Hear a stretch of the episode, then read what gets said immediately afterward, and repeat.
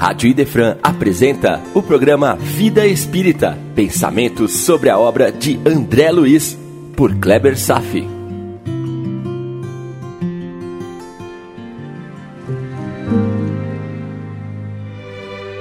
Nosso Lar, capítulo 32, Notícias de Veneranda, parte 2. Olá, meu irmão. Desde o encontro anterior, e ainda bem, estamos aprendendo algumas ideias do que se passa em mundos superiores, na hipótese de compreendermos um pouco da realidade da ministra veneranda. As descrições sobre esses ambientes são raras, por nos faltar capacidade de entendimento e vocabulário necessários para captar as imagens e as atividades que se desdobram nessas regiões. Antes de concluir os estudos do capítulo de hoje, ainda vamos mergulhar na obra fundamental de Kardec, O Céu e o Inferno, a fim de ampliar os conhecimentos sobre as regiões superiores do mundo espiritual. É o capítulo que fala do céu e o seu significado doutrinário. Vamos em frente? Item 15. Todas as inteligências contribuem para a obra geral, qualquer que seja o grau de desenvolvimento em que se encontrem. Todas contribuem na medida das suas possibilidades, umas como encarnadas e outras como espíritos. Por toda a parte existe atividade, desde a base até o topo da escala evolutiva. Todos se instruem, auxiliam-se em mútuo apoio e dão-se as mãos para atingirem o grau mais elevado. É assim que se estabelece a solidariedade entre o mundo espiritual e o material, ou seja, entre os homens e os espíritos, entre os espíritos livres e os espíritos cativos. Assim, pela purificação dos espíritos e pela continuidade das relações, as verdadeiras simpatias e as mais sagradas afeições se perpetuam e consolidam. É, talvez sintamos uma certa dificuldade para enxergar esse mecanismo que nos une. A vibração da fraternidade que está no pano de fundo de todas as relações solidárias, por não estarmos acostumados a viver nesse clima de permuta constante em nosso mundo atual. Mas acredite, meu irmão, que se não acontecesse dessa forma, sustentado pela espiritualidade superior, a sociedade se esfacelaria. Em outras palavras, o amor nos une. Porém, uma grande parcela da humanidade, ainda ignorante quanto às leis de Deus, trabalha na contramão do desenvolvimento comum. O mais perto que consigo imaginar a força da união de uma coletividade é quando observo o povo japonês e seu senso social altamente desenvolvido, que nos tem servido de modelo de união das coletividades. Mas existe essa união, uma força integradora das sociedades humanas, que é alimentada pelo amor que vem do alto, da miríade de seres de luz que nos governam e orientam, sob a égide de Jesus. Graças a eles e a Ele, ainda conservamos uma unidade, mesmo que frágil, que garante a sobrevivência de nossa espécie, que tenta muitas vezes encontrar na destruição dos povos o caminho que alimenta o ego e o orgulho de poucos governantes equivocados. Esses dias estão contados. Por toda parte existe a vida e o movimento. Nenhum recanto do infinito é despovoado Todas as regiões são incessantemente percorridas por legiões inumeráveis de espíritos radiantes, que são invisíveis aos sentidos grosseiros dos encarnados, mas cuja visão faz deslumbrar de alegria e de admiração as almas libertas da matéria. Agradeça a Deus, meu irmão, porque todos os dias vivemos numa frágil rede de relações humanas dispostas ao autoaniquilamento. A Terra está mudando seu clima, países ainda estão invadindo outros países, pessoas que governam multidões se refestelam sobre o esforço de uma sociedade que trabalha arduamente. Mesmo assim, caminhando nessa corda bamba das instabilidades, jamais as luzes do alto nos abandonam. Somos sustentados e equilibrados graças às forças ocultas do bem. Achamos, por conta da nossa cegueira da alma, que as coincidências e as decisões dos nossos governantes estão mantendo essa aparente estabilidade. Não, definitivamente não. Deus e seus ministros nos conduzem, como adultos conduzem os bebês em seus passos débeis. Não se comenta muito nas palestras, mas existe uma mão invisível que torna a minha vida, a sua vida, viável e permanente. Todos os dias, procure lembrar dessa frágil teia da nossa sociedade moderna. Ainda precisamos de muita ajuda do alto, e de fato a recebemos. Agora precisamos reconhecer e agradecer por toda essa ajuda que nos chega, sutil e sem autoria, advinda dos anjos que vivem no anonimato que presta a força do seu amor para manter os povos unidos, sem que nos exterminemos numa fúria de poder sem precedentes. Fúria essa que nunca deixou de existir entre nós.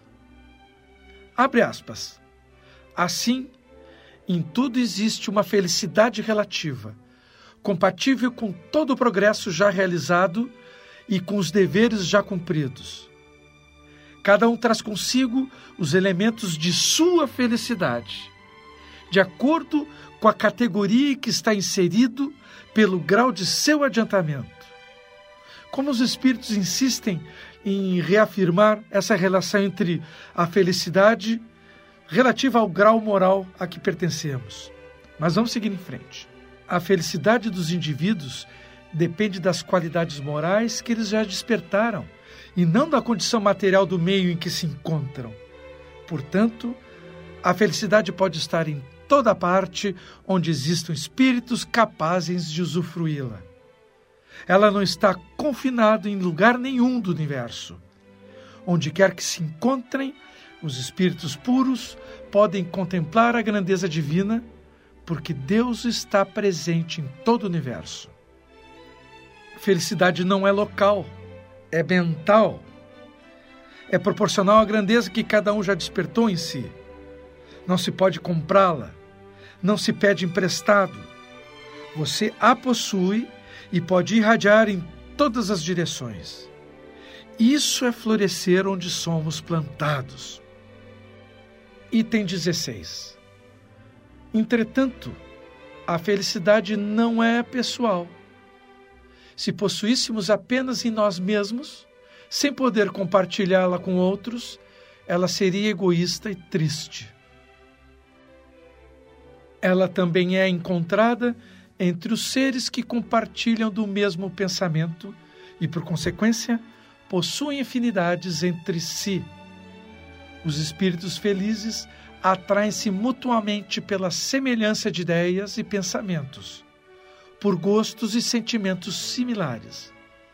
Formam vastos agrupamentos ou famílias homogêneas, no meio das quais cada indivíduo irradia as suas próprias qualidades e recebe as emanações serenas e benéficas do conjunto. E note que não se está falando de famílias consanguíneas, que coincidentemente podem se atrair pelas mesmas afinidades, mas não é uma regra. A regra é que possuímos famílias mais amplas e afins, localizadas na espiritualidade ou entre os encarnados. Este é um tipo de família que transmite a mais profunda sensação de pertencer a algo maior. Interessante esse fato, não é verdade? Qual será a nossa família de verdade? Seguindo, os membros desses agrupamentos, ora se dispersam para cuidar de uma missão, ora se reúnem em um ponto qualquer do espaço a fim de trocar experiências sobre o trabalho realizado. Outras vezes se reúnem em torno de um espírito mais elevado para receber instruções e conselhos. Meu irmão, talvez não haja informação mais consoladora do que a certeza de que nunca estamos sozinhos, nunca estaremos sozinhos. A ideia de pertencer a uma família é tranquilizadora, mas sempre tendo em mente que o grau de merecimento está relacionado com o tipo de vida que se leva e o tipo de pensamento que se alimenta no caminho. Item 17. Embora os espíritos estejam por toda parte, os mundos são locais onde se reúnem de preferência. Isso em virtude da sintonia existente entre eles e os que habitam esses mundos. Ao redor dos mundos adiantados, a maioria dos espíritos é de ordem superior, assim como em torno dos mundos atrasados, a maioria dos espíritos é de ordem inferior. A Terra é parte dos mundos inferiores. E ouso dizer aqui o que está sutil nas palavras. Sabe qual a função dos planetas? Enfeitar o universo? Não. Planetas existem para serem centros de reunião de espíritos familiares. Nunca havia pensado nisso, não é verdade? E continua. Cada planeta tem sua população própria de espíritos encarnados e desencarnados. Esses espíritos alimentam, através da encarnação e da desencarnação, a população desses mundos. Esta população é mais estável nos mundos inferiores pelo apego dos espíritos à matéria e porque não podem se afastar deles facilmente. Que interessante. Nos mundos superiores, a população é mais flutuante, uma vez que os espíritos têm mais liberdade de ir e vir a eles quando quiserem. Essa informação, além de interessantíssima, consolida a ideia de que a liberdade cresce em paralelo com a estatura moral. Viver em Jesus e em comunhão com Deus significa a mais plena liberdade de expressão e de vida que poderemos conquistar um dia. Dos mundos que são focos de luz e felicidade, saem espíritos superiores para os mundos inferiores, a fim de neles semearem os germes do progresso, levar-lhes consolação esperança e reerguer os ânimos abatidos pelas provações da vida. Algumas vezes, esses espíritos superiores também se encarnam nesses mundos inferiores para suprir as missões com mais eficácia. É claro que ao cumprirem essas missões acabam nos beneficiando em múltiplos aspectos, mas destacadamente com as lições sem cátedras de seus exemplos, principalmente o como viver a vida. Item 18. Nessa imensidão sem limites, onde está o céu? Está por toda parte, pois nada o cerca ou lhes impõe os limites. Os mundos felizes são as últimas estações dos caminhos que conduzem ao céu.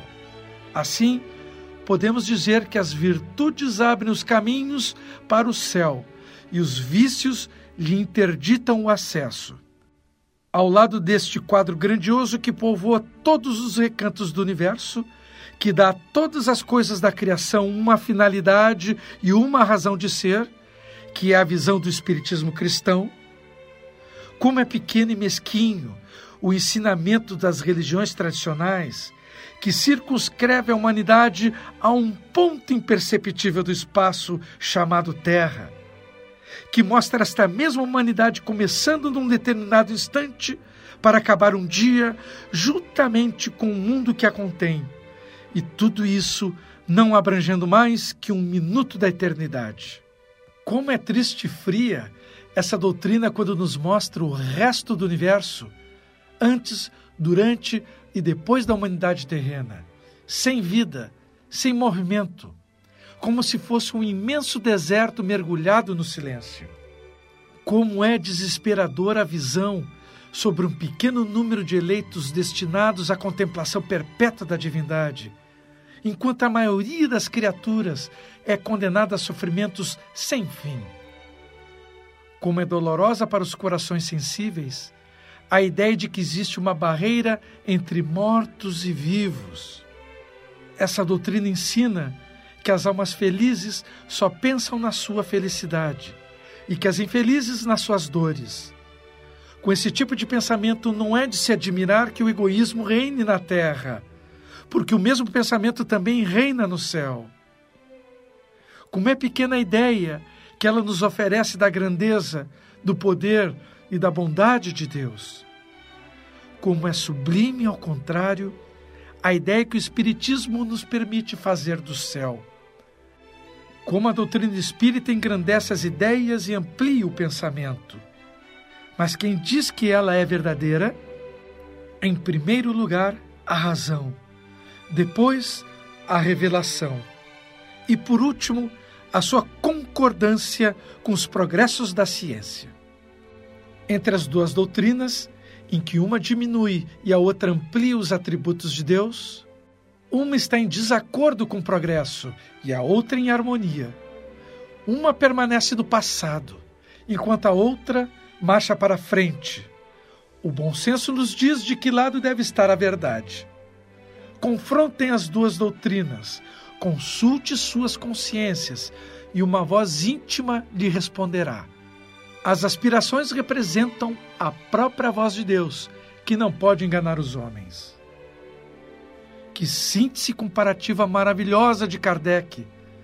Nos diz que se a verdade não for percebida pela consciência, nem percebida pela razão, ainda assim será percebida por algo grandioso que se mostra pelo coração, algo magnífico que ainda permanece escondida pelo véu da matéria, esperando docemente que cada um de nós ouse de dar o próximo passo em sua direção, em direção ao sublime universo cósmico de Deus, seguindo sua voz pela estrada do amor.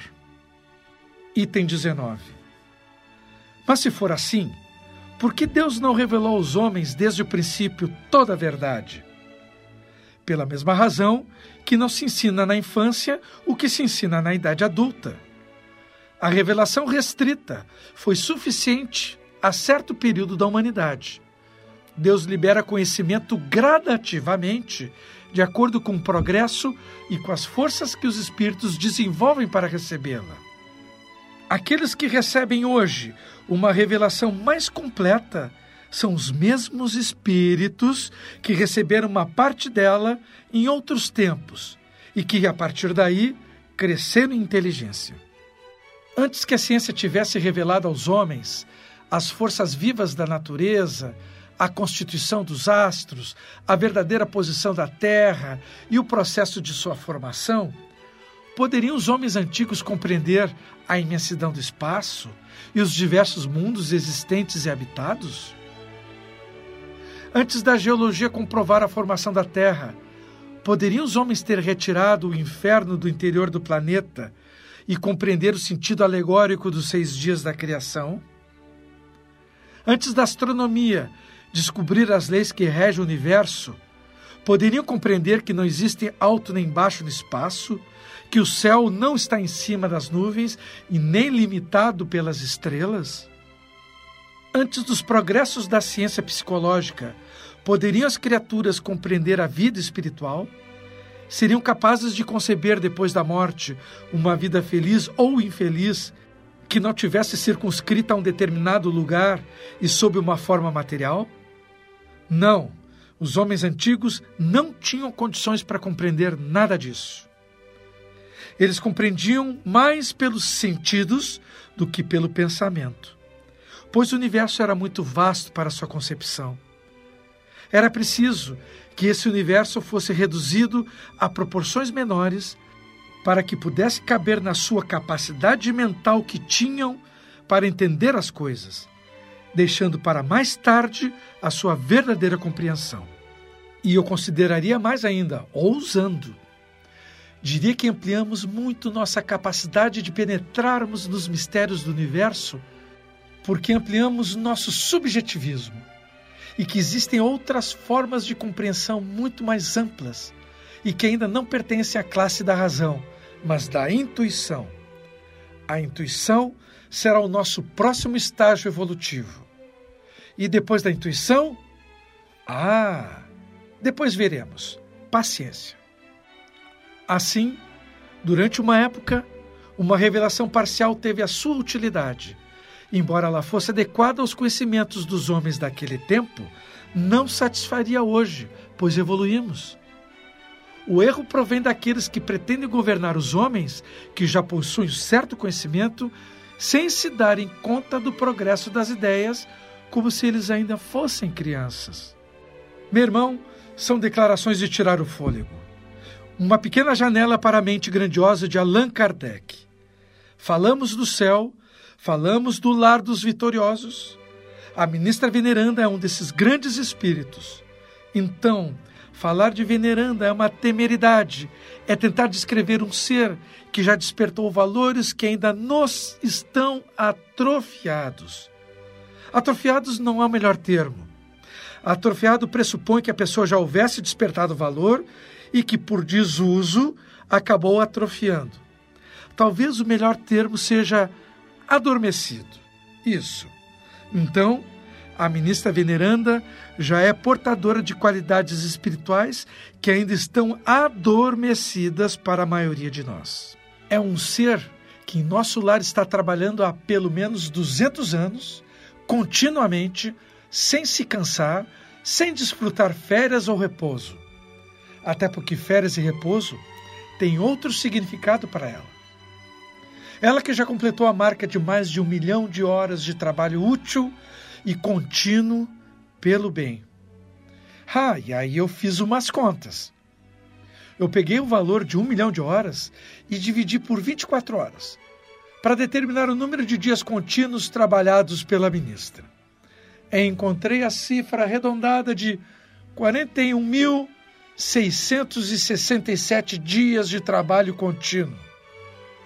Ah, e aí eu fiz outra conta eu dividi 41.667 dias por 365, só para verificar quantos anos de trabalho contínuo dedicado a nosso lar. Encontrei 114 anos. Isso mesmo. 114 anos de dedicação permanente. E, paralelamente, me lembrei daquele cargo público da nossa política que depois de apenas oito aninhos exercidos, concede ao servidor o benefício de uma aposentadoria com salário integral e outros benefícios e blá blá blá blá blá. Estão entendendo a enorme discrepância de valores morais? Isso identifica bem o estágio em que a Terra se encontra. E como não bastassem os 114 anos de dedicação, a ministra veneranda ainda recebeu uma homenagem das fraternidades que regem os destinos cristãos da América. Uma medalha do mérito de serviço. E como se manifestou a ministra nessa solenidade? Ela chorou em silêncio, entregou o troféu aos arquivos da cidade, dizendo que não merecia e que o mérito pertencia à personalidade coletiva da colônia apesar dos protestos do governador. Meu irmão, o que eu e você poderemos falar sobre tão iluminada criatura de Deus? Talvez lembrar que ela ainda não é espírito mais evoluído entre nós, porque tem seu próprio caminho a construir? Veneranda faz parte de grupo mais elevado de espíritos que protegem nosso planeta Terra, nossas vidas. E mais, esses seres angélicos que cuidam de todos nós, que administram os destinos de nosso planeta, que estão sempre presentes em nossas vidas. Esses mensageiros cósmicos são apenas, vejam bem o que eu estou dizendo, são apenas os ministros de Jesus. Então, quem será Jesus? Não temos sentidos para compreendê-lo Aliás, possivelmente, se ele retornasse hoje em nosso meio, talvez nós o presentearíamos com uma nova cruz. A cruz de nossa ignorância, de nosso orgulho, vaidade e egoísmo. Então, quando lermos sobre a ministra veneranda, vamos nos posicionar um pouco mais respeitosamente diante desses seres. Vamos ouvi-los, aprender com eles e vamos principalmente começar a fazer a nossa parte para contribuir com o mundo. Não, não é preciso virar santo. Vamos começar com uma prece de agradecimento a Deus. Não dizer apenas o que queremos, como mais uma simples prece de pedido. Mas antes, perguntar o que poderemos fazer por Ele. O que posso fazer dentro do meu lar, com os meus familiares, no meu trabalho, buscar a honra e a dignidade em cada passo do caminho. E em vez de dizer que não estamos com muito tempo para nos dedicar para a avaliação e a mudança da nossa alma, eu ando sem tempo, eu estou com muitos compromissos, estou sem tempo para os estudos. De fato, poderíamos ceder um tempo mínimo para pensar no assunto dar uma chance para nós mesmos e seguir em frente nessa viagem transcendente, mantendo o melhor humor possível, dedicando o melhor possível de nossas possibilidades e potencialidades. Um passo de cada vez. O que você acha? Vamos pensar nisso? Por hoje era isso. Desejo paz a todos e até breve. A Rádio Idefran apresentou o programa Vida Espírita, por Kleber Safi. Todas as terças e quintas, às nove da manhã. Programa Vida Espírita